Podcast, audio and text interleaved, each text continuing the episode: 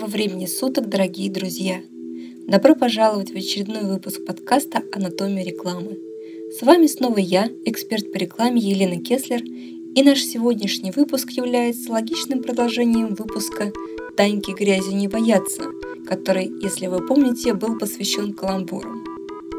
Для тех, кто присоединился к нам только сейчас, напомню, мы разобрали основные виды и приемы создания каламбуров, а также упомянули о том, что есть определенные опасности, которые могут проявиться в некоторых случаях при произнесении слоганов вслух, и об этом надо помнить. Впрочем, не только об этом. Поэтому наш сегодняшний выпуск посвящен чудесам копирайтинга в России, а именно самым ужасным примерам рекламных слоганов и каламбуров. Увы, но и тут в погоне за ярким речевым оборотом некоторые копирайтеры забывают о том, что многозначность русского языка может сыграть с ними злую шутку. И радостно делятся своими каламбурчиками со всем честным народом. Нам на радость, а рекламодателю на горе. Меня всегда удивляло, как удается этим ушлым ребятам уговорить рекламодателя заплатить им за провальный слоган. Но, видимо, волшебное слово «креатив» и обещание, что такое точно не забудут, начисто отключают в голове заказчика все виды здравомыслия, и он как зомби несет миллионы цепкие лапки горе-креаторов. Иначе как объяснить появление на рынке такого слогана, как «Мы обуем всю страну»? И это для обувной фабрики. Как потребитель, простите, должен воспринять эту фабрику? Как сборище мошенников? Ты пришел туда за обувью, а тебя взяли и обули – явно прослеживается сленговое выражение «обуть», то есть обмануть кого-то. У нас почему-то вообще сленговые выражения употребляются в рекламе довольно часто. Вот кому могло прийти в голову создать для магазина диванов слоган «Раздвинь и расслабься». Это что, диваны, которые специально производятся для публичных домов? Какие ценности тут покупателям предлагаются? Очевидно, что базовые. Ведь секс – это самое базовое – физиологическая потребность. Ну, что ж тогда останавливаться? Можно и дальше пойти. Задвинь, откинься, разложи и лежи. Особенно хорошо получится, если букву Е заменить на И. А ведь на самом деле диван – это не базовая потребность человека. У нас природа не заложена дивана валяния. Диван – это потребность более высокого уровня, зона комфорта. И он сопряжен с такими ценностями, семейные посиделки, уютный вечер, чаепитие с друзьями. Это такой азис комфорта после рабочего дня. Принижение дивана до инструмента достижения сексуального удовольствия убивает все эти ценности, что не может, конечно, не вредить имиджу компании эти самые диваны продающие. Есть и другая сторона медали. Иногда рекламодатель и в мыслях не имеет никакой пошлости, а пошлость все-таки случается – и виновата в этом все та же многозначность. Есть такие опасные слова, которые как ни произнеси, все равно будут восприниматься пошло. Планида у них такая. Вот слово «яйца», например.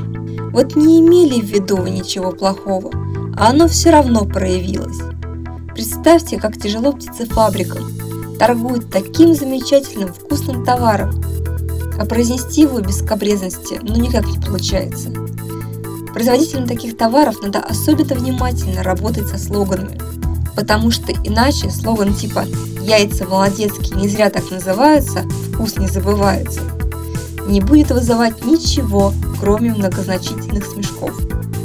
Вот вам еще несколько яйценосных примеров. Вам яйца знатные позволят привыкнуть к королевской роли. Чувствуете, какие появились высоты? Знатные яйца – это прямо-таки звучит гордо, или вот еще один. Ваша сила в наших яйцах. Такой слоган у птицефабрики «Союз». Тоже мне Америку открыли называется. Впрочем, иногда к таким приемам рекламисты прибегают специально. Делается это с целью дать понять аудитории «я не чужой, я свой». Вот слоган «Ни хрена себе пельмени». Как вы понимаете, аудитория у этих пельменей специфическая – Тут нужно изначально давать себе отчет, что потребители более высокого уровня доходов к вам просто не пойдут. Но, впрочем, и пельмени есть вряд ли станут. А если станут, то в ресторане. А если не в ресторане, то другого качества. Потому как выражение «ни хурена» высокого качества не предполагает в принципе.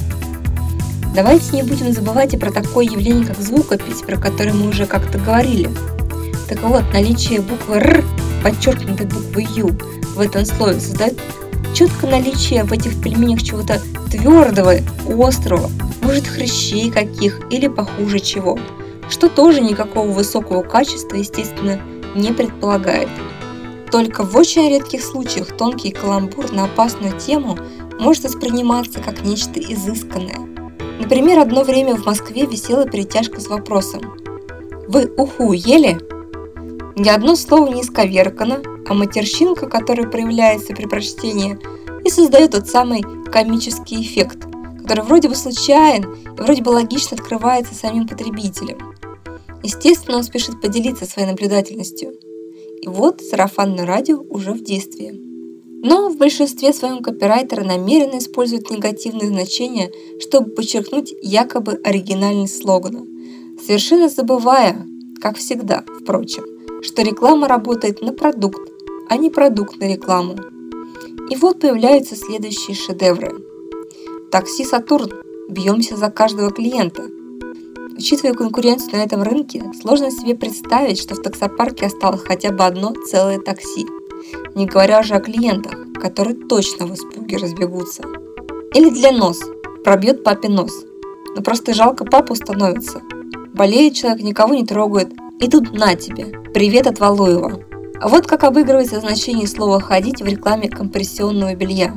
Ваши ноги будут ходить как швейцарские часы. Такое ощущение, что ноги – это отдельная, независимая часть организма, которая ходит сама по себе. И, судя по слогану, еще и по часовой стрелке. Но теперь понятно, откуда взялось выражение «переходить на зимнее время». И главное, какое отношение компрессионное белье имеет к процессу ходьбы, вообще непонятно. Собственно, одушевление определенных частей тела – это тоже такая распространенная ошибка при создании слогана – мы же с вами всегда воспринимаем наше тело цельно, а не по запчастям. И если мы можем позволить себе одушевить какой-то посторонний предмет или явление, то части тела одушевленными воспринимаются с трудом. Поэтому слоганы типа «Ваши зубы выбирают Русь» и особенно «Твоя попка улыбается» звучат очень забавно. Так и представляется вереница зубов, вставших с полки, чтобы вцепиться в Русь, и гладкая улыбающаяся попка – я даже не буду фантазировать, чем именно она улыбается. В общем, с приемом одушевления неодушевленного применительно к частям тела нужно быть крайне осторожным. Иначе можно договориться до того, что даже копчик будет чем-то недоволен. В некоторых, особенно тяжелых случаях, копирайтеры создают слоганы, которые вроде не содержат в себе каламбура, не несут никакой намеренной многозначности, да и слова используют без пошлого значения – а информация все равно работает против бренда. Вот Panasonic однажды заявил в рекламе, что создал фен, который не сушит. Но мне-то как женщине понятно, что хотели подчеркнуть бережное отношение фена к волосам, а получилось, что признались в плохом качестве своего продукта.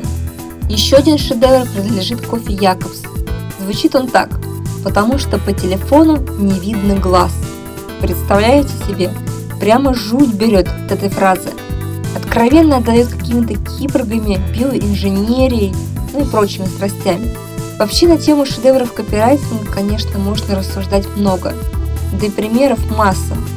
Стоит только прислушаться или присмотреться. Вот висит на метро рекламный плакат со слоганом «Натуральное копчение для всей семьи». И никто из авторов этого сообщения не вспомнил, что в русском языке при построении предложения существует такое явление, как связность, подразумевающее что члены предложения логически связаны между собой. Вот и получается, что при пропущенном объекте рекламы коптить предлагают не кого-нибудь, а именно семью. Ну, конечно, можно сказать, что продукт же нарисован, и так все понятно. Ну да, нарисован, да, понятно. Но может быть понятно не всем, да и осадок все-таки остался. На этом, дорогие друзья, наш сегодняшний весьма занимательный выпуск подошел к концу. Держите глаза открытыми, и вы увидите вокруг много любопытного. А если не увидите, значит наши подкасты записывались не напрасно. С вами была Анатомия рекламы и Елена Кеслер. Услышимся! Анатомия рекламы. Выньте бананы из ушей и отдайте детям.